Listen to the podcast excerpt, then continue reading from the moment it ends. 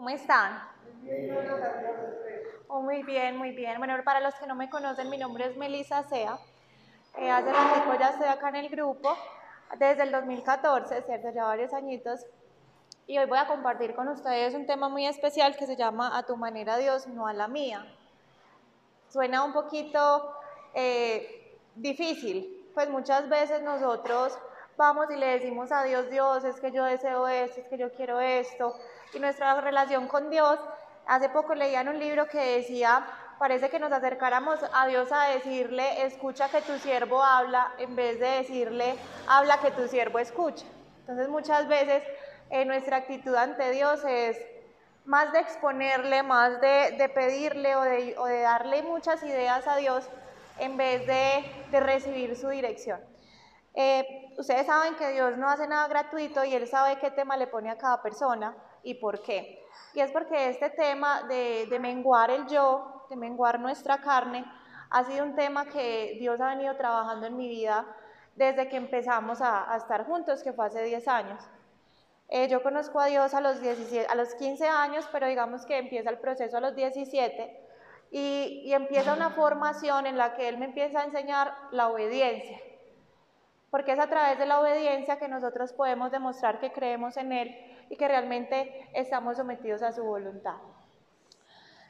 Entonces, cuando, cuando conozco yo a Dios eh, en, esa, en esa adolescencia, eh, empiezo a darme cuenta que Dios es muy especial. O sea, mi, mi, encuentro a los 15 años con Jesús fue en su presencia y Él me dice, eh, ven conmigo que te haré feliz. Pero más que esa proposición de felicidad, a mí lo que me cautivó fue su presencia. Porque cuando tú te encuentras con Jesús, cuando tú te encuentras con Él, no hay forma de que tú no lo puedas amar. Cuando nosotros nos cuesta obedecerle a Dios es porque hemos estado lejos de su presencia. Entonces analiza qué áreas de tu vida están congeladas, qué áreas de tu vida tú no has podido someter a Dios, qué áreas de tu vida te falta obediencia y es porque esas áreas falta exposición en su presencia.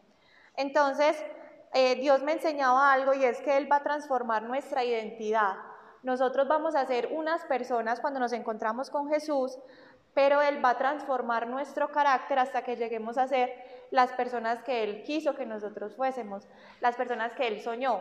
Entonces miren que uno hace siempre esta oración, Jesús, te dejo entrar a mi corazón, te pido perdón por mis pecados, haz de mí la persona que tú quieres que yo sea. Y esa oración es muy buena y es muy verídica porque de hecho Dios va a transformar nuestra identidad. Entonces cuando yo conozco a Dios en mi adolescencia, eh, nuestra identidad es como una estructura de lo que nosotros somos. Cuando yo estaba en la adolescencia, esa estructura estaba definida como por unas eh, raíces muy profundas de soledad y abandono, de rechazo y desamor y unas ataduras generacionales. Porque esto es importante.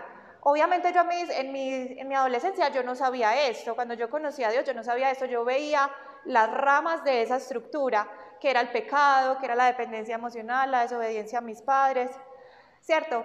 Eh, pero en realidad yo no sabía qué me llevaba a actuar a mí de esa manera o qué me llevaba a estar depresiva o a sentir ansiedad.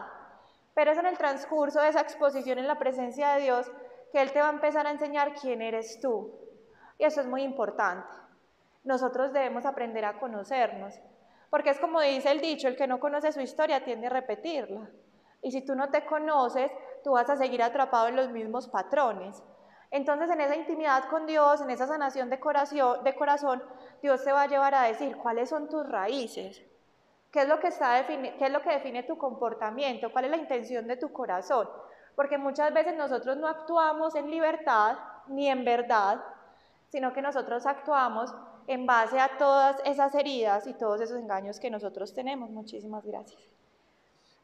Entonces Dios me comienza a mostrar quién yo era y Dios comienza a decir, vamos a construir una nueva identidad.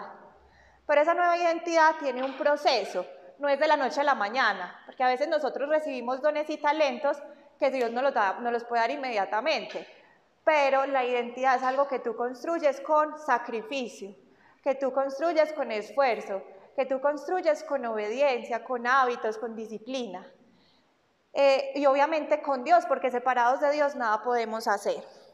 Entonces, ¿qué pasa? eh, Dios me empieza a través de estos 10 años que ya llevo con Dios construyendo esa nueva identidad, obviamente la vamos a construir hasta que nos vayamos con Jesús, pero en este tiempo Dios me ha llevado a, rendir 10 aspectos en mi vida, que son los 10 aspectos que yo vengo a compartir con ustedes el día de hoy.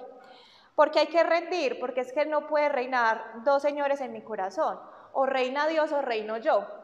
Entonces nosotros vamos a decir, o se hace tu voluntad o se hace mi voluntad. Entonces hay dos tipos de personas en este mundo, las que quieren hacer la voluntad de Dios y las que deciden hacer su propia voluntad. ¿Cuál fue el engaño que Satanás le hizo a Adán y? Les dijo, ustedes van a ser como Dios. Y digamos que eh, si ustedes han seguido las clases de Biblia que estamos viendo Apocalipsis, cuando nos explican el número 666, ese es el número de la bestia, y el número 6 significa el hombre, y tres veces es Dios, porque el número 3 significa Dios.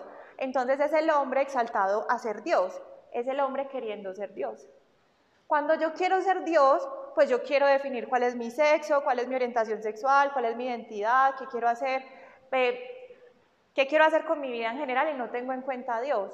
Como dijo Nietzsche, Dios murió, Dios ya no existe, Dios está muerto. Entonces, importante saber que, que, nosotros podemos tomar la decisión de rendir nuestra vida. Por eso Dios dice, hay que morir para vivir. Y eh, algo que em, a veces Dios, eh, en mi cuadernito, en este cuadernito que ustedes ven acá, donde escribo mis, mis tiempos con Dios, una vez Él me escribía una carta pues a través de mí misma, porque ya el Espíritu de Dios habita en nosotros y nosotros nos volvemos uno con Dios. Tú quieres escuchar a Dios, tú quieres ser guiado por Dios, el Espíritu ya habita en ti. Alinea tu voluntad con la de Dios. Y tú, si tú sometes tu voluntad, tú le vas a decir que tus pensamientos sean mis pensamientos, que tus deseos sean mis deseos. Y tú vas a poder actuar conforme a lo que Él empiece a poner en tu corazón. Y en una de estas cartas, Dios me dice, hija, discúlpame o qué pena contigo, que no, que no cumpla lo que tú quieres, que no cumpla tus planes como tú quieres pero el camino de la rendición es el camino hacia la libertad.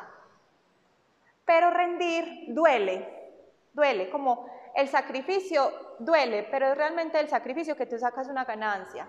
Cuando nosotros nos regalan las cosas, realmente no las logramos disfrutar tanto como cuando trabajamos por ellas.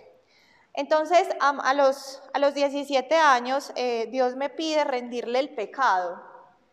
Y tenemos este versículo que dice, ni, eh, presenten los ni presenten los miembros de su cuerpo al pecado como instrumentos de inequidad, sino preséntense en ustedes mismos a Dios como vivos de entre los muertos y sus miembros a Dios como instrumentos de justicia. Eso es en Romanos 6, 13, donde Dios nos dice, ya tu cuerpo no es para pecar, tu cuerpo ya no es para hacer las cosas que el mundo hace, ya tu cuerpo es para ser un instrumento de justicia. ¿Qué pasaba? Yo iba en esa edad, mis 17 años, yo iba al grupo, así como ustedes están en este momento, pero yo seguía teniendo como la justicia o el pecado conforme a mi voluntad. Entonces yo decía, si yo tengo estos límites en estas áreas de mi vida, yo no estoy pecando, yo no estoy matando, yo no estoy haciendo nada malo, eh, yo manejo el pecado hasta aquí y está bien. Y yo manejaba mi vida así, entonces yo salía toda la tarde con el noviecito que tenía y después llegaba al, grupo e intentaba buscar a Dios. Y yo creía que ya estaba caminando con Dios. Pero acuérdense de algo, lo que les dije al principio. Mientras tú más te expones a Dios, mientras tú más te expones a su presencia, Él más te va a permitir rendirte, Él más te va a permitir conocer la verdad. Entonces en ese tiempo de mi vida yo abría la Biblia al azar yo ya aprendí que es mejor no hacerlo, pero igual Dios habla, Dios lo usa. Y yo abrí la Biblia al azar y Dios me decía, pide juicio, justicia y pecado, conciencia de juicio, justicia y pecado. Yo no entendía nada. Pues en ese momento en mi vida yo decía, ¿cómo así que juicio, justicia y pecado? Pero esa palabra me perseguía.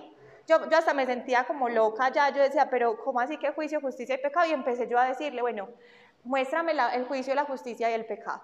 Tengo un, retiro espiritual donde tengo un encuentro más cercano con su presencia, con su amor, con quien Él es. Y Él me empieza a decir, es que eso es pecado. Pero ni siquiera me lo dice, da la revelación en mi corazón, que es lo que hemos hablado muchas veces en el grupo. No vale que yo venga acá a ustedes y les diga, muchachos, es que eso es pecado. es que, eh, que, usted, que usted se prenda todos los fines de semana después de salir del grupo, eso es pecado. Que yo le diga eso, usted, a mí me decían cuando era adolescente, usted sigue haciendo eso, se va a ir para el infierno. Me daba miedo dos días y ya después seguían eso. Porque realmente lo que hace que nuestro corazón se transforme es cuando Dios mismo, el Espíritu Santo, nos da conciencia de juicio, justicia y pecado. El único que nos puede revelar a nosotros la voluntad de Dios es el Espíritu Santo. Por eso es que usted le echa tanta cantaleta a ese hijo, primo, nieto, abuelo, diciéndole que está bien y que está mal y no funciona. Porque el único que puede transformar un corazón es el Espíritu Santo. Si tú quieres ver una transformación en tu vida, acércate más al Espíritu de Dios, acércate más a la presencia de Dios para que esas áreas congeladas se empiecen a transformar. Y si tú necesitas que otra persona encuentre transformación, no te desgastes más, empieza a orar e interceder por esa persona para que sea el Espíritu Santo el que le dé revelación de lo que está pasando. Entonces, en ese momento de mi vida, obviamente, paso de ser una simpatizante a ser una verdadera creyente. Porque es que yo puedo creer en Dios, pero es que la palabra de Dios dice que hasta los mismos demonios creen en Dios. Claro, los demonios saben que Dios existe. Pero ¿cuál va a ser la diferencia entre un simpatizante, una persona que escucha el, mensaje porque obtiene una ganancia, porque lo tranquiliza, porque le promete cosas, versus a una persona que verdaderamente quiere seguir a Jesús? Y es una persona que decide obedecer. Es una persona que decide decir, no es a mi manera, es a la manera de Dios. Y obviamente eso va a traer libertad y va a empezar una transformación en el carácter. Cuando ya se pasa como, e, es difícil, todo rendir cualquier cosa es difícil.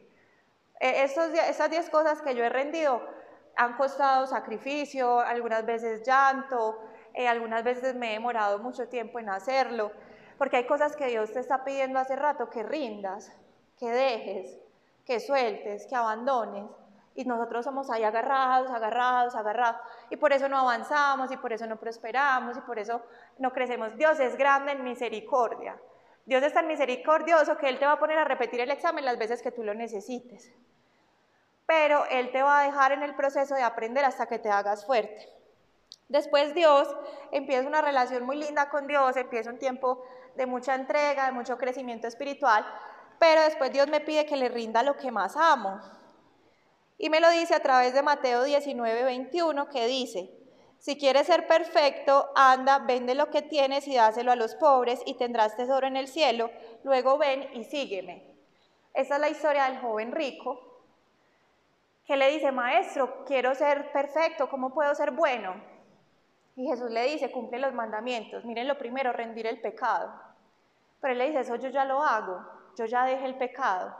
Entonces nosotros, ustedes pueden decir, no es que yo ya llevo mucho tiempo, yo ya he dejado muchas cosas, yo, ya estoy muy enamorado de Dios, estoy enamorado de Jesús, yo quiero seguirlo, pero Dios también nos va a pedir lo que más amamos. Y Él nos va a pedir que rindamos esos tesoros que están ocupando ese lugar que Él debe tener en nuestro corazón. Entonces, ese tesoro, por lo general, habla mucho de nuestras heridas. Entonces, puede que el tesoro para ti sea el dinero porque en algún momento de tu vida hubo escasez o puede que el tesoro de tu vida sea la pareja porque en algún momento hubo soledad. Entonces, eh, depende, o puede que tu tesoro sean tus hijos porque eso te dio sentido en la vida, eso te dio propósito, es que yo lucho por mis hijos, es que yo hago tantas cosas, o, un familiar, o la mamá, el papá, a veces eh, esas personas se vuelven nuestro Dios, ocupan ese lugar más valioso en nuestro corazón. Y Dios dice, necesito que me entregues a tu Isaac, necesito que me entregues lo más valioso para ti. Lo más valioso para mí, por mi historia, por mis raíces, por mi forma de ser, por los vacíos que tenía, era la pareja. Entonces aparece, eh, les contaba una anécdota que cuando yo era niña, eh, me gustaba mucho la película de Pocahontas. Y yo la veía por la mañana, por la tarde, por la noche, la repetía mil veces y obviamente quedaba toda esa información en mi mente porque lo que nosotros vemos nos alimenta y lo que nosotros escuchamos. Y resulta que Dios es muy, muy creativo y Él para trabajar nuestro corazón, Dios no nos va a poner a cambiar en teoría. Pues no es como en el colegio que nos ponen en un tablero y nos explican las cosas y ya, sino que realmente Dios nos va a transformar el carácter, es en la práctica. Entonces Él va a poner situaciones, Él va a poner personas, Él va a poner situaciones que te van a incomodar para transformar tu corazón. Y aparece en mi vida un personaje muy parecido al príncipe de la película. Pues no miento, pues era muy parecido al de la película, precisamente porque Dios quería trabajar en mí muchas cosas. Y parecía que ese sueño tan anhelado se iba a hacer realidad en mi vida, pero eh, Dios me dice, busca el reino de Dios y su justicia y las demás cosas te serán añadidas. Entonces esta persona me comienza a invitar a salir, me comienza a hablar, pero Dios me comienza a decir, es Él o soy yo. Tú lo amas más a Él que lo que me amas a mí. Eh, tú, tú quieres leer la Biblia porque Él la lee, tú quieres saber cosas de Dios porque Él sabe. Inclusive Él tenía una fundación y yo iba a la fundación más por Él que por, por servir en la fundación. Entonces realmente Dios me dijo, vas a rendir eso. Para mí fue, pues primero me confrontó cuando Dios me empezó a decir, eso es idolatría. Es idolatría que tú tengas a algo o a alguien por encima de Dios. Y en el momento en el que Dios me dice eso, pues me, despierto y yo digo, no quiero esto, eh, realmente quiero seguir a Dios y también fue una prueba, pienso que fue una prueba de decir, ¿tú por qué estás acá? ¿Por tener una pareja, por tener eso que tanto quieres o realmente estás por Jesús? Entonces comienzo a rendir eso y es muy especial porque a veces esos falsos tesoros nos distraen de nuestra realidad.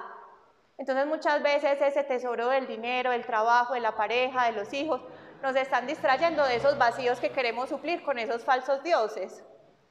Entonces Dios lo que hace es decirme, bueno, ya no, lo, que, mejor que ustedes pueden hacer cuando tengan una idolatría es abandonar la idolatría, o sea, soltarle eso a Dios y en vez de invertir tiempo y esfuerzo en eso, invertirlo en buscar a, Dios. Entonces, si, si tu idolatría es el dinero y todo el tiempo estás pensando en dinero y buscando dinero, vas a abandonar esa búsqueda y vas a empezar a buscar con esa misma sed a Dios.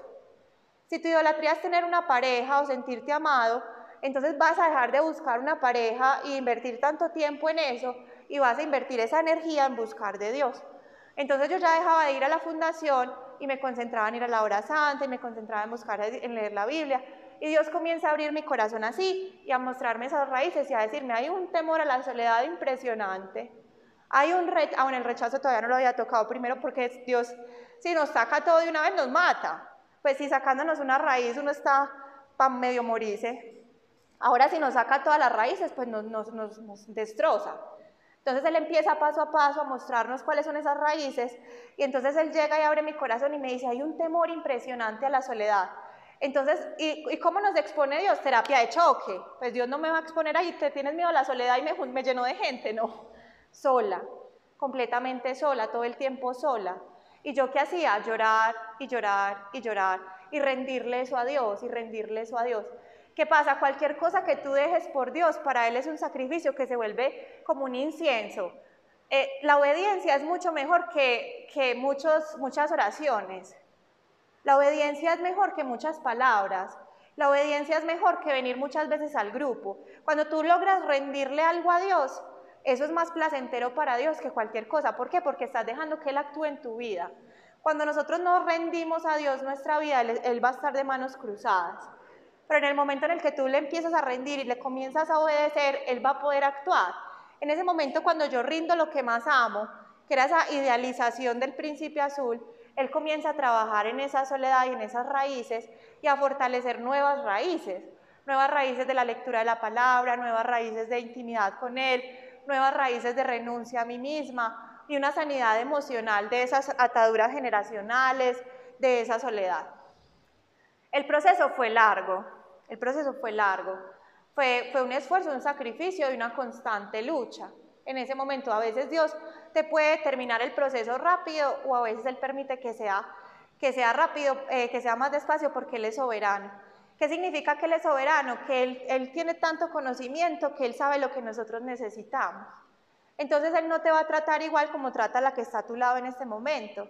Él sabe en tu vida qué necesitas, en qué tiempo y en qué forma. Yo a Dios lo veo como un panadero o lo puedes ver como un jardinero. Entonces Él sabe cuál es la receta, Él sabe cuánto tiempo debe estar ese pan en el horno, cuánta... Y miren que inclusive si tú vas a cocinar diferentes tipos de productos o inclusive panes, pues tienen diferentes recetas y formas y tiempos. Lo mismo pasa con las flores, tienen, unas necesitan sol, otras están en la sombra, otras necesitan más agua, otras no. Lo mismo pasa con nosotros, nosotros somos tan únicos y tan especiales que no nos debemos comparar porque Dios tiene un proceso con cada uno. yo me, comparaba mucho, porque yo decía, pero yo porque llevo cuatro años llorando, pero yo porque no, no disfruto a Dios a plenitud como todos los que se paran a dar testimonios y a decir que son felices y que están dichosos y que Dios es lo mejor. Para, y, y Dios me tuvo que parar un día y decirme, tu relación conmigo está bien, sino que tu proceso es diferente al de las otras personas. Porque yo soy psicóloga y yo todo el tiempo estoy expuesta al sufrimiento de muchas personas. Y para poder estar expuesta a ese sufrimiento, yo tenía que saber en carne propia qué es llorar, qué es sufrir. Porque Dios va a utilizar cada cosa en tu vida para servir. Nosotros estamos en este momento en el bloque del servicio y, y todas estas experiencias de rendir, de menguar, finalmente van a dar un fruto. Entonces yo tengo una relación personal con Dios, eso va a formar mi carácter y como consecuencia va a dar unos frutos y un servicio. En ese momento de mi vida yo solamente estaba invirtiendo mucho en mi relación íntima con Dios, porque Dios, como les digo, si yo no tengo relación con Dios, mi carácter no se transforma. Y si mi carácter no se transforma, yo no voy a poder servir. Y nosotros somos llamados a servir, no a pensar en nosotros mismos. Pero pasa algo y es que, por ejemplo, la forma de pensar de los niños es egocéntrica. El niño cree que el mundo gira a su alrededor. Eh, si los papás del niño se divorcian, el niño va a creer que es por su culpa, porque esa es la forma en la que interpreta el mundo. Y mentiras que se divorciaron porque eh, infidelidad o miles de cosas, menos por el niño. Pero el niño va a interpretar por su forma de pensar, por cómo está su mente desarrollándose, que es su culpa. Entonces, muchas veces nuestra mente es infantil o nosotros somos infantiles todavía cuando creemos que si alguien se está riendo por allá es porque se está riendo de nosotros y creemos que si alguien llegó a la oficina y no nos habló es porque está enojado con nosotros, como si el mundo girara en torno a nosotros, pero no es así. Y a veces nos pasa eso con Dios y somos inmaduros espiritualmente porque queremos que Dios gire en torno a nosotros y no nosotros en torno a Dios. Y por eso es a tu manera Dios y no a la mía. Entonces, ¿qué pasa? Eh, cuando ya nosotros transformamos ese carácter, vamos a descubrir esos vacíos, porque cuando tú sueltas ese, ese, egoísmo, queda un vacío. Y tú no puedes dejar vacíos, tú eso siempre lo tienes que llenar con algo. ¿Con qué? Con el servicio. Porque Dios dice acá que nosotros ya no vamos a utilizar nuestra vida para el pecado, ni para nosotros mismos, ni para nuestra manera egoísta de vivir, sino que la vamos a utilizar para glorificarlo, para extender su reino, para hacer lo que Él quiera. Logro rendir completamente esa área, Dios sabe en qué tiempo terminar el proceso. Si tú sientes que estás en un proceso muy largo, Dios sabe cuándo va a terminar ese proceso.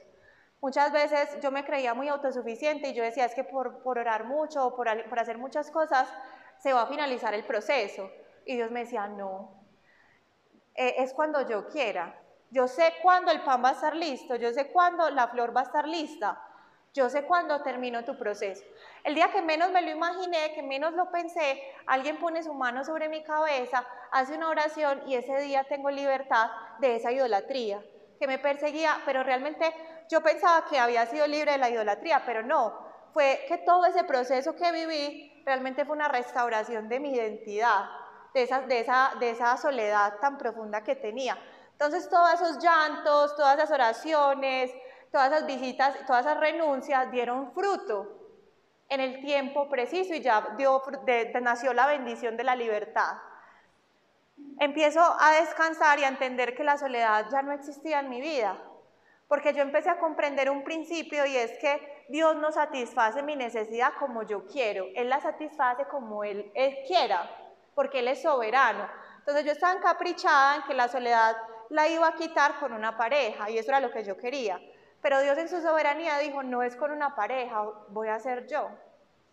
Entonces yo entendí, tú vas a satisfacer mi necesidad porque Él promete darnos lo que nosotros necesitemos, pero si dejamos que Él sea soberano, que Él lo haga a su manera, pero si yo estoy encaprichada y yo digo, es que tiene que ser así, es que tiene que ser así, voy a sufrir y me voy a desgastar.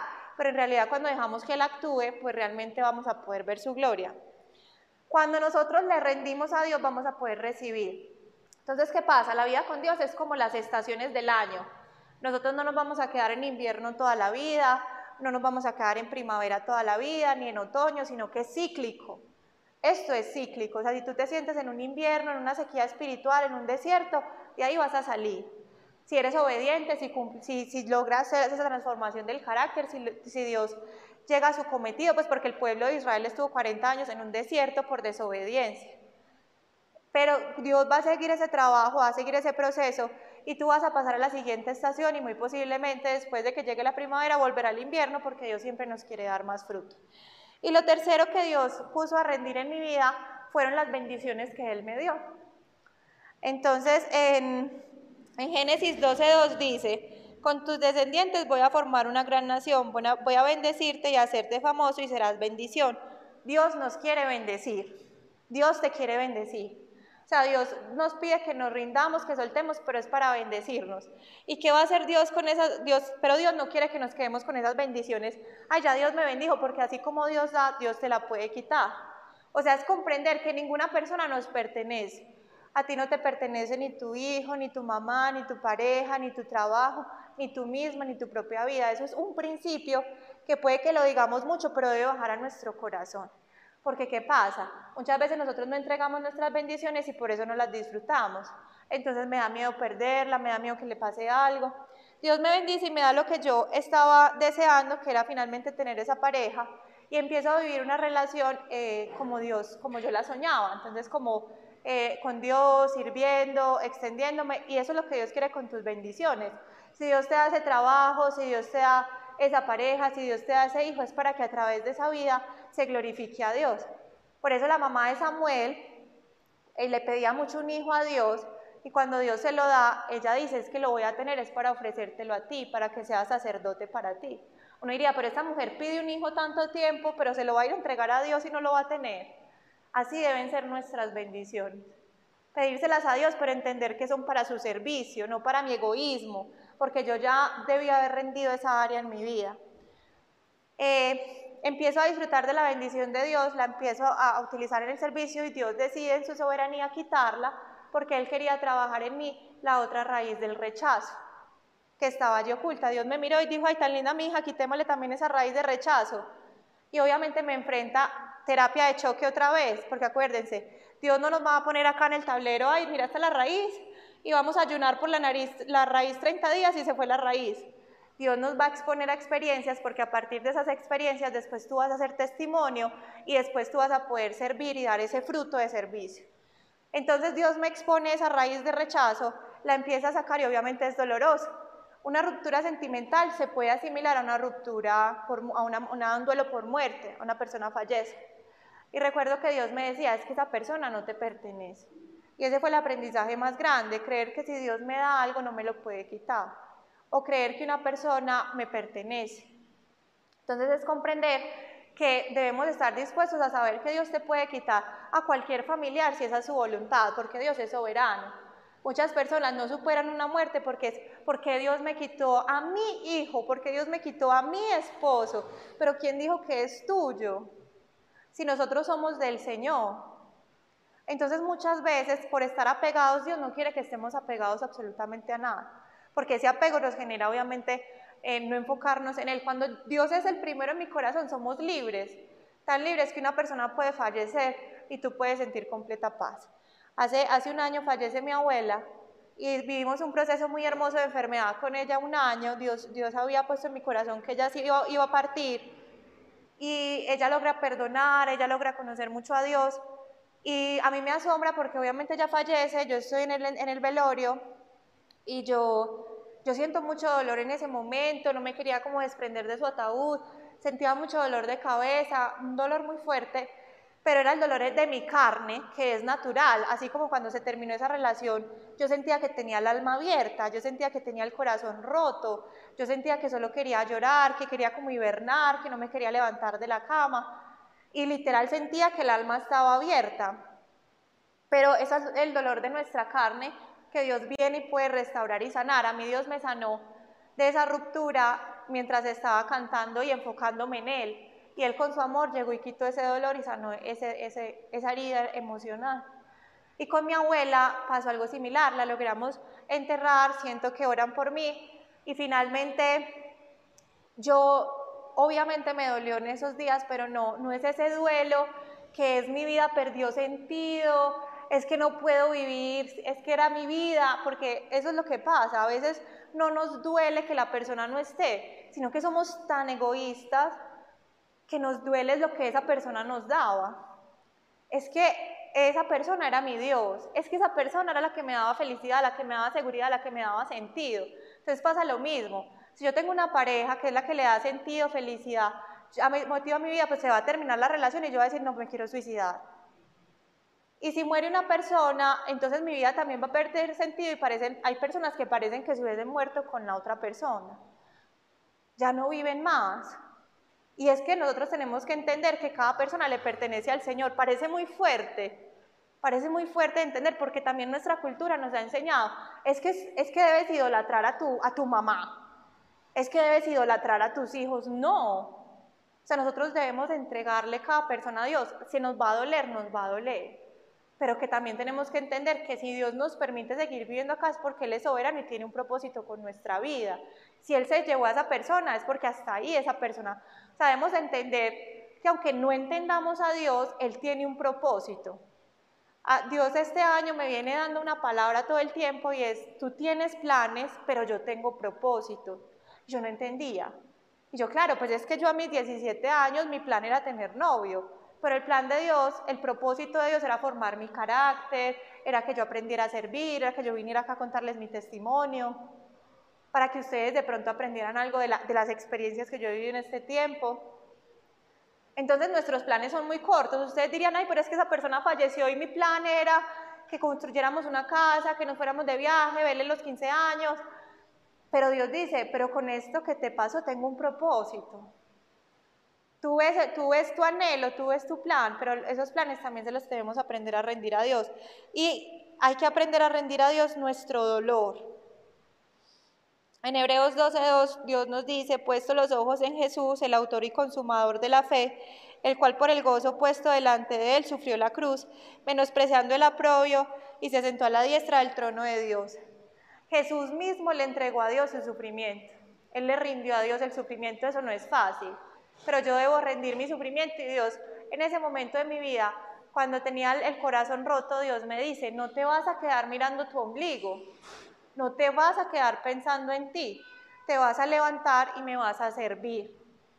Y comienza una experiencia muy linda de mi vida de servir en la cárcel, de servir en el hospital donde trabajaba, de arriesgarme a hacer oraciones sencillas pero con fe y ver grandes milagros y ver que podíamos orar por una persona y que su cuerpo se sanaba, orar por una persona que había perdido la esperanza por una, una hospitalización muy larga y que podía salir pronto a través de esa oración. Entonces es darnos cuenta que aunque en, una, en una ruptura sentimental, pues tú tienes varias opciones. O vas a recordar eso como un momento que te hizo nunca volver a creer en el amor, ah, no, es que después de ese divorcio, de esa ruptura sentimental, yo no voy a volver a amar, eh, nos vamos por allá a una cantina a cantar todas las canciones de despecho, o, hay personas que inclusive se vuelven malas, ah, no es que a mí me lastimaron, entonces yo no vuelvo a creer en nadie, yo digo mentiras, entonces yo también hago sufrir a otro. Y lo único que hacemos es responder ese mal que nos hicieron con más mal. Pero Dios dice, no, déjame, yo sano tu corazón, déjame, entrégame ese dolor, ríndeme ese dolor, yo lo sano y lo que yo voy a hacer con tu vida es algo maravilloso. Entonces, cuando recordamos ese momento de dolor, de duelo, y si tú utilizaste ese tiempo en servir, tú vas a recordar ese servicio y las bendiciones que viste salir a través de ti. Inclusive ese servicio es más valioso porque tú te negaste a ti mismo y Dios ve eso y lo recompensa. Entonces, bueno, tú querías mucho algo, tú estás sufriendo, pero no te vas a quedar pensando en ti, ay, pobrecito yo, qué pesar de mí, sino que me voy a levantar y voy a decir, voy a servir a Dios. Dios nos puede utilizar como Él quiera, como Él quiera. Dios a ti te puede servir dando una charla, Dios te puede a ti servir usar eh, dándole alimento a alguien que no tenga, siendo amable con tu vecino, sirviendo a tus hijos, perdonando. Pero es muy importante saber que, que debemos rendir ese dolor y que debemos rendir también eh, toda esa situación a través del servicio. Entonces, ¿dónde nos vamos a enfocar? En servir. No nos vamos a enfocar en nosotros mismos, no es a nuestra manera, no es nuestra tarea entender a Dios. Hay gente que después de un duelo afectivo o un duelo por muerte se queda matando la cabeza diciendo, pero ¿por qué? ¿Pero por qué? ¿Pero por qué? ¿Pero por qué? No es tarea de nosotros entender por qué. Por eso Dios dice, el hombre tiene planes, pero la última palabra la tiene Dios. Yo, yo puedo tener un hijo y soñar con él toda la vida, ¿qué va a pasar? Hace poco Dios me, precisamente me daba esa palabra y en el libro donde me daba esa palabra era algo así. La señora había soñado con tener un hijo, tiene una hija y se sueña a los 15 el matrimonio, iba a toda velocidad a su mente y la niña a los 5 años una enfermedad congénita y la vida no era ese plan que ella tenía, pero Dios tenía otro, otro propósito con esa enfermedad. Entonces no seamos tan osados y aprendamos a Dios a rendirle nuestros tiempos y nuestros planes. Cuando yo terminé la universidad, yo decía, bueno, ya terminé la universidad, entonces a buscar trabajo. Y Dios, no. Entonces, el plan que yo tengo para ti es que te quedes en la casa. No tengas ni trabajo ni novio, te vas a quedar en la casa fortaleciendo esa relación conmigo. Como les digo, es cíclica. Dios me fortalece en esa intimidad para cambiar mi identidad, para llevarme al servicio. Porque es que si yo no tengo intimidad con Dios, yo voy a servir en mis fuerzas. Si yo no tengo identidad y no tengo carácter, pues ¿qué voy a entregarle a las personas? Entonces Dios nos lleva primero a conocernos, abrir nuestro corazón, nos lleva a la intimidad, después te va a llevar a cambiar tu identidad y después te va a llevar a servir y a dar un fruto. Entonces Dios me dice, no, no, tu plan es tener un trabajo, mi plan es que tengas más intimidad, mi plan es que transformes más tu carácter porque quiero llevarte a dar más fruto. Entonces me tiene por un año eh, orando, me tiene por un tiempo estando con Él. ¿Yo qué puedo decir? El mejor año de mi vida. Yo salía, hacía ejercicio, yo no tenía plata para nada porque no tenía trabajo, pero yo hacía ejercicio, después iba a una piscina que era gratis al mediodía, entonces tenía el super bronceado también y ya después llegaba por la tarde y estaba con Dios toda la tarde orando. Dios prepara. Me iba a buscar cuántas personas salen eh, de la universidad y se matan la cabeza porque no consiguen un empleo. Yo que dije es que si Dios no me quiere dar un empleo, yo por más hojas de vida que mande, yo por más que me esfuerce, no me lo va a dar. Si Él ya dijo que no, si Dios dice no, y el día que Dios diga que sí, me llega a la casa, así fue. Entonces, realmente lo que yo hice fue someter mi tiempo y mi plan. Yo dije, bueno, si tú no quieres que yo trabaje, si tú no quieres que yo tenga pareja y tu voluntad es que yo esté contigo, me dediqué a eso, me enfoqué en eso y lo disfruté bastante y puedo decir que fue un año maravilloso. Porque cuando nosotros nos rendimos a nuestros planes y, nos, aceptamos el plan de Él, vamos a encontrar belleza en ese plan. Vamos a dar cuenta que allí es donde está nuestra felicidad. Después debemos aprender a rendir nuestras fuerzas. Yo aprendí a rendir mis fuerzas cuando Dios me llama a ir a Ituango. Yo tenía mucho miedo, yo en mi mente tenía la idea de no, si yo soy obediente a Dios, Dios me va a llevar a Australia, es que si yo soy obediente a Dios, Él me va a llevar a lugares altos. Y Dios me dice, para ti, la palabra que Dios me dio fue esta, para ti no busques grandes cosas, pero siempre te voy a dar tu vida por botín. Es decir, a donde vayas no te va a pasar nada, pero no busques grandes cosas.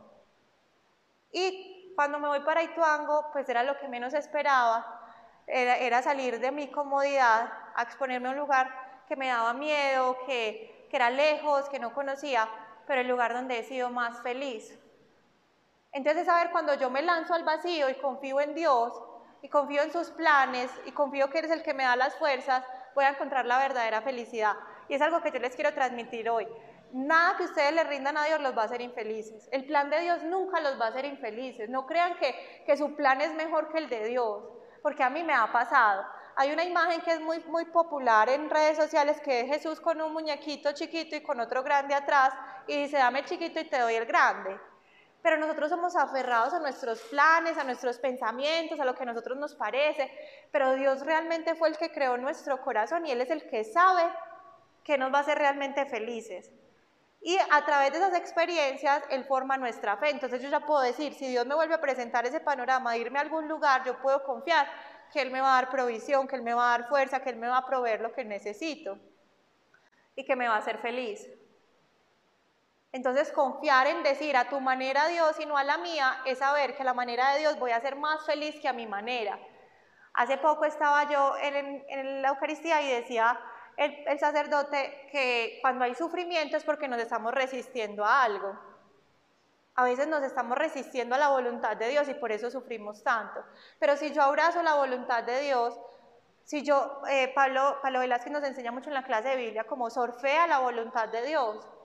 Aprende a sorfear en su voluntad. Si Él quiere una situación y una prueba para ti, aprendámosle a decir, vale Señor, es tu voluntad, la recibo. Jesús le dijo al Padre en el Getsemaní, yo recibo la cruz, yo recibo la cruz aunque me duela. ¿Qué fue lo que pasó? Nos salvó. ¿Qué fue lo que pasó? Toda rodilla se va a doblar ante Jesús. ¿Qué fue lo que pasó? Está sentado a la derecha de Dios Padre. Jesús sufrió, se incomodó, pero gracias a ese sacrificio, a esa obediencia, el resultado es mil veces mayor que el dolor. Morir a ti te va a costar.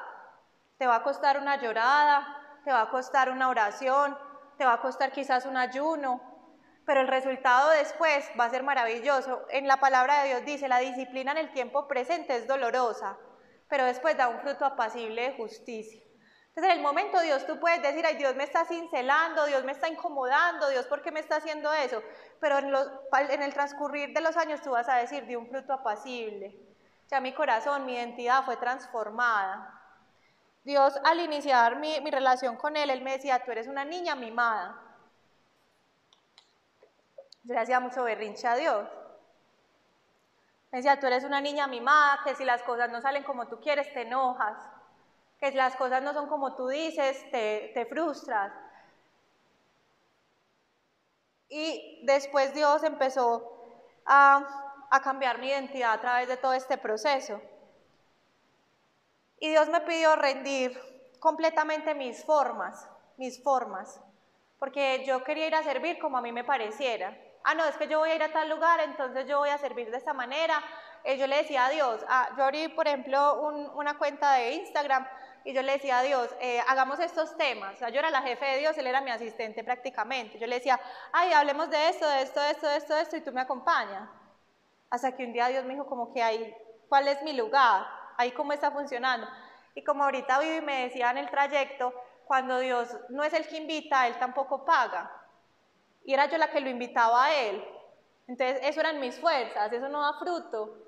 Eso no daba fruto, pero cuando Dios es el que pone la idea, cuando Dios es el que dice, eh, es que esto es lo que quiero que hagas, eso realmente da fruto en mi vida. Entonces rendamos nuestras formas. Cuando tú vayas a servir, no es a tu manera, no es como a ti te parezca, no es como, como no lo hagamos en nuestra carne. Porque tú puedes ser un servidor que lo hace en tus emociones. Por ejemplo, yo caigo mucho en eso. Ah, no, a mí me emociona mucho servir, entonces yo como que el servicio a la loca. No, vamos a todas partes, vamos a hacer esto en, nuestra, en mis emociones o también he caído en el servicio en mi carne, de mi mente. Ah, no, es que tienen que ser estos versículos, es que prácticamente tengo que hacer una definición teológica, es que no. Realmente uno tiene que decirle, bueno, acá estoy, habla tú. Habla tú. Bueno, ¿y qué es lo que quieres que diga? Acá estoy. Entonces, Dios nos puede sorprender. Y en Ituango él me decía, no, yo quería hacer sanación de corazón y que las personas estuvieran en un salón y que recibieran sanación de corazón. No, en Ituango no. Y Dios me dice, acá tú vas a, servir con una sonrisa, con una mirada, con una compañía. Y esa fue la forma de servir. Ya cuando ellas me conocen, cuando ellas me tienen más confianza, ya sí se van a abrir a, lo otro. Y es lo que está pasando en este momento, que ya sí se abren a recibir más. Porque es Dios sabe no es lo mismo las personas de la ceja, las personas de Ituango, entonces Dios sabe cómo tratar ciertas personas, de qué manera, entonces yo por eso siempre tengo que preguntar a Dios, ¿tú quieres que yo vaya a ese lugar? ¿Tú sí quieres que yo sirva de esa manera? ¿Qué es lo que tú quieres que yo diga? Es, la, es el tiempo, es la manera, porque muchas veces nos esforzamos mucho en decirle a las personas cosas, pero no da fruto y es porque lo estamos haciendo en nuestra forma, nuestra manera, no las formas de Dios. También Dios me enseñó a rendir mis heridas y mis miedos. Ya venía en un proceso de sanar todo esto, ya me había llevado como a la paz, al reposo, ya me había llevado a dar fruto, a servir en otro lugar. Pero llega un momento en donde vuelve la quietud, llega la pandemia, que creo que fue un tiempo para todos como de, de despertar en muchas cosas, de pérdidas, de rendir, de problemas, de enfermedad. Y Dios comienza, se vuelven a levantar los gigantes, se vuelve a, a levantar la soledad, pero obviamente no es lo mismo, Dios yo me sentía muy frustrada y yo decía, pero ¿por qué yo no logro vencer estas áreas en mi vida? Y Dios me da una respuesta muy linda y Él me dice, tú pasas por la misma prueba, pero no es el mismo corazón. Entonces, hay una frase que también es muy coloquial que dice, Dios no cambia tus circunstancias porque está cambiando tu corazón. Y yo me he dado cuenta, le decía a Vivi también en el camino, que en estos 10 años Dios no ha cambiado mis circunstancias. Si ustedes me preguntan, yo sigo estando en mi casa 24/7, saliendo de vez en cuando, pues no voy a decir que tengo una vida mala, pero como muy, muy guardada, muy encerrada, desde que tengo 17 años hasta el día de hoy. Y yo decía, mis circunstancias no han cambiado, pero antes a los 17 años lloraba todo el día imparablemente al estar expuesta a la soledad. El día de hoy ni me doy cuenta que estoy sola. Ya es como, como hoy dije, como, ay, verdad, ve Señor, seguimos en las mismas, pero como que ya no hay llanto, ya no hay sufrimiento. Entonces, eh, Dios no necesariamente tiene que cambiar tu situación, Él va a cambiar tu corazón y te va a hacer una, una persona que ya no esté tan apegada a este mundo, sino que realmente logre tener una visión de eternidad. ¿Estoy finalizada? No, no estoy finalizada. Dios todavía me dice, deja de ser egoísta, deja de pensar en ti. Pero es muy lindo porque Dios pasó de decirme, eres una niña mimada, a decirme, tú eres mi hija obediente. Y Dios tiene una cualidad y es que Él llama las cosas que no son como si fuesen. Entonces, en el momento en el que Dios me empieza a decir, tú eres mi hija obediente, tú eres mi hija obediente, cuando Él me da una instrucción, ya yo no soy la niña de mi mamá que quiere llorar porque todavía a veces me provoca hacer berrinche y decir, quiero a mi manera, sino que me acuerdo de las palabras que Él ya me dijo. Él ya me dijo que soy obediente, entonces como que me meto en el papel y yo no, es que yo ya no soy la, la berrinchuda, yo la berrinchosa, ¿cómo se dice? Bueno, la, la caprichosa yo ya no soy esa, esa niña, yo ya soy la, la, hija obediente. Entonces Él ha transformado durante todo ese tiempo mi identidad, pero inclusive hay un momento en donde Dios, te tienes que creer la nueva identidad, te la tienes que creer. Entonces, porque llega la situación y me dan ganas de decir, no, a mi manera, pero yo digo, no, no, no, es que yo ya no soy esa persona, yo ya soy la, la hija obediente de Dios. Puede que Dios lleve años diciéndote, te amo, yo soy tu proveedor, pero tú no te crees tu identidad de hijo, tú no te crees tu identidad de aceptado, tú no te crees tu potencial. Entonces pasa mucho que uno ve personas en el grupo que Dios ya las ha liberado, que Dios ya las ha transformado, que uno ve la transformación, pero esa persona, si tú le preguntas, cree que es la de antes. Y no se ha creído todo el trabajo que Dios ya ha hecho. Entonces, ayer, ayer en un servicio, a cada persona Dios le decía su identidad. A uno les decía, eres te amo, tú eres mi hijo, importas para mí. A otra persona le dijo, tú eres mi esposa. A otra le dijo, tú eres, mi ador tú eres adoradora en espíritu y en verdad. Pero ¿qué pasa si yo no me creo mi identidad? A mí me dijo, tú eres mi hija obediente. Yo decido quién ser, no, el Señor nos pone a nosotros en un lugar, nos da una personalidad, nos da una forma de ser, nos da un propósito, nos da un llamado. Dios tiene un llamado para cada uno. Dios tiene una identidad especial para cada uno y Él te la va a decir y te la va a nombrar. Pero es nuestra tarea creerla. Es tu tarea decir, yo voy a pasar de ser esto a ser lo que Dios dice que soy. Dios nos va a pedir rendir toda nuestra voluntad, toda nuestra voluntad. Y una anécdota muy chistosa que me pasa es que este año comienzo, yo, como les digo, yo al principio lloraba mucho y yo no entendía por qué la relación de los otros era tan maravillosa con Dios y la mía no. Y, hay algo que se llama el primer amor, que es cuando tú conoces a Dios, tú comienzas como a disfrutar ese deleite, deleite, deleite. Yo sentía que no había tenido eso. Y este año Dios me dice, llegó tu primer amor.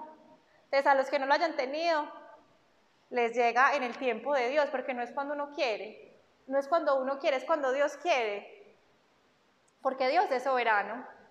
Y me llega mi primer amor después de nueve años.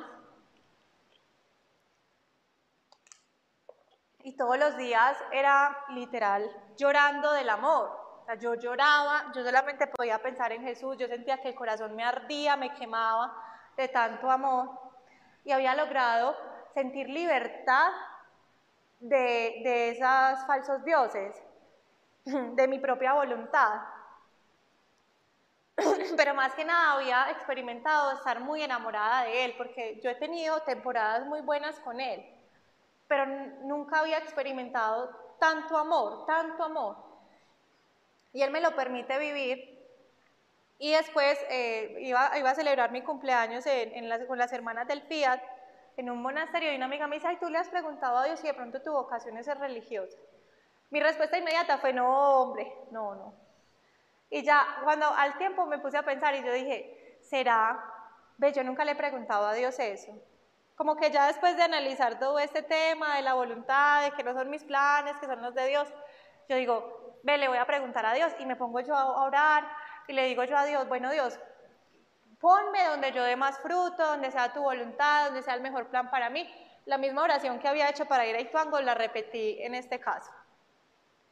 Y resulta que a mí se me olvidó la oración, o sea, yo la hice y a los dos segundos se me había olvidado que la había hecho, me, me seguí en mis cosas, me fui para la iglesia, me presento delante del Señor y le digo, háblame mucho, háblame. A mí ya se me había olvidado la oración, se los digo, se me había olvidado la oración.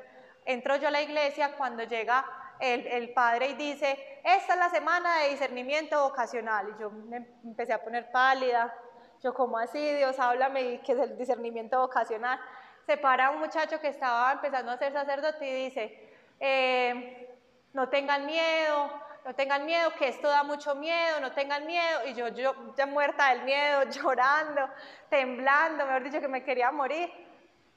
Cuando salgo yo de allá con mucho temor y le digo yo a una amiga que estaba conmigo en la iglesia, yo, ay, ora por favor por mí. Cuando ella empieza a orar por mí, Dios, que no tenga miedo, que no se apegue a las cosas de este mundo, que no se apegue a sus propios planes. Y yo, ¿cómo así? ¿Qué está pasando? Llego yo a mi casa y le digo a otra amiga, no, ora por mí, yo estaba muy mal, tenía mucho miedo, yo estaba muy mal. Cuando le digo yo a mi amiga, ora por mí.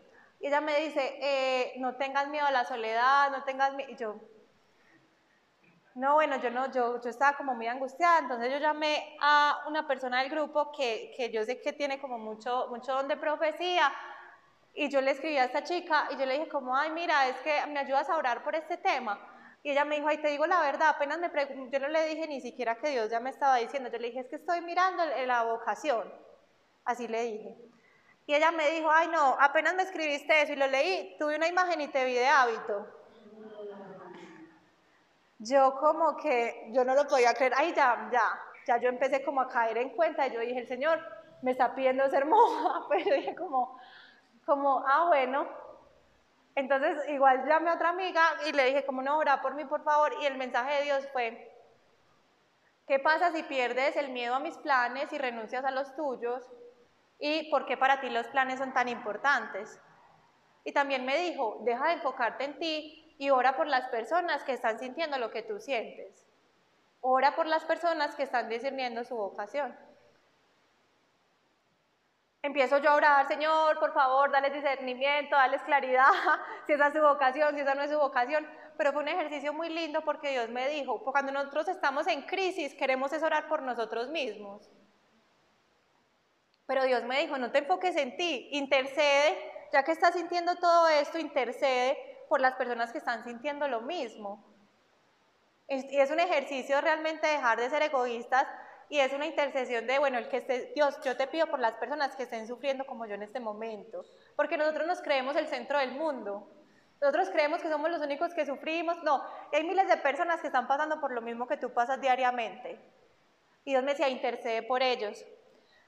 Dios me empezó a mostrar que yo tenía unos apegos muy banales, que yo decía, ¿cómo me veré de fea con ese hábito? Yo no quiero taparme el cabello, que yo decía, y entonces mi mascota, eh, yo no quiero dejar de ir al centro comercial, yo no sabía si una monja podía ir a un centro comercial, yo, yo decía, eh, la, una monja puede hacer ejercicio, yo quiero hacer ejercicio, a mí me gusta mucho hacer ejercicio, yo, yo estaba como, pero yo le empiezo a rendir eso a Dios, porque lo que nos enseñan en sanación de corazón es rinde tus miedos, rinde tus gigantes, entonces yo empecé a decirle, bueno, me empecé a imaginar con el hábito y yo lo acepto, si esta es tu voluntad, entregando la perrita, yo no me imaginaba la cara de mis papás, pero yo, yo decía como, bueno, o sea, literal, era algo que yo nunca había pensado en mi vida, ser monja, nunca.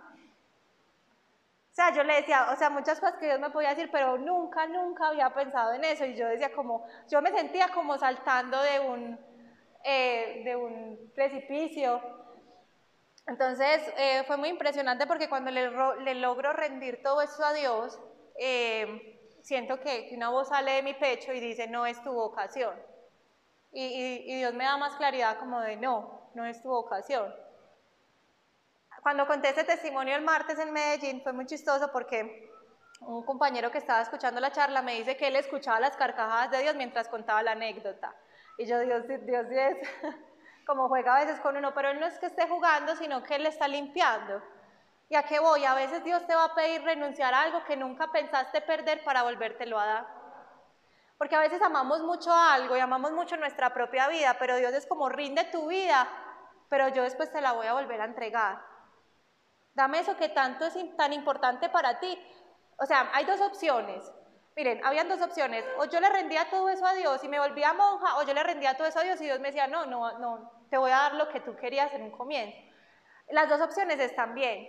Por ejemplo, llegó un momento en donde yo ya acepté el ser monja, inclusive en ese momento, si Dios me dice que sea monja, pues no es como mi gran sueño, pero no, no voy a llorar tanto como ese día, sino que yo voy a decir, vea, está chévere orar con Dios, estarle sirviendo, pues como que ya se me quitó esos apegos, porque el problema son los apegos. Y si yo digo, bueno, si Dios me tiene para ser monja, hasta, llegó un momento que yo dije, de pronto hasta me voy de esas vocaciones tardías. o sea, ya como que se quitó el miedo. Y yo digo, bueno, si, si es de ser monja, hasta lo empecé a ver bien. Entonces, eso que tú no le quieres rendir a Dios y tú se lo rindes, están esas dos opciones. O Dios te muestra que ese sí es el anhelo de tu corazón, o Dios finalmente te, va, te lo va a devolver, te lo va a devolver. Pero es saber que Dios sabe que es lo mejor para nosotros y que lo mejor para nosotros es no tener apegos. Más importante que cualquier posesión o cualquier persona es que tú no tengas apegos, porque donde está tu apego está tu sufrimiento. Por eso Dios quiere que nuestro único apego y nuestro único deseo y nuestro tesoro sea Él, porque Él nunca va a cambiar, Él nunca va a mudar, Él nunca nos va a abandonar. Y si tu esperanza está en Dios, vas a ser fuerte. Si tu esperanza está en el amor de Dios, nada te va a mover. Y, finalmente vamos a poder decir a tu manera Dios y no a la mía. Muchísimas gracias. Vamos a, a finalizar con una oración.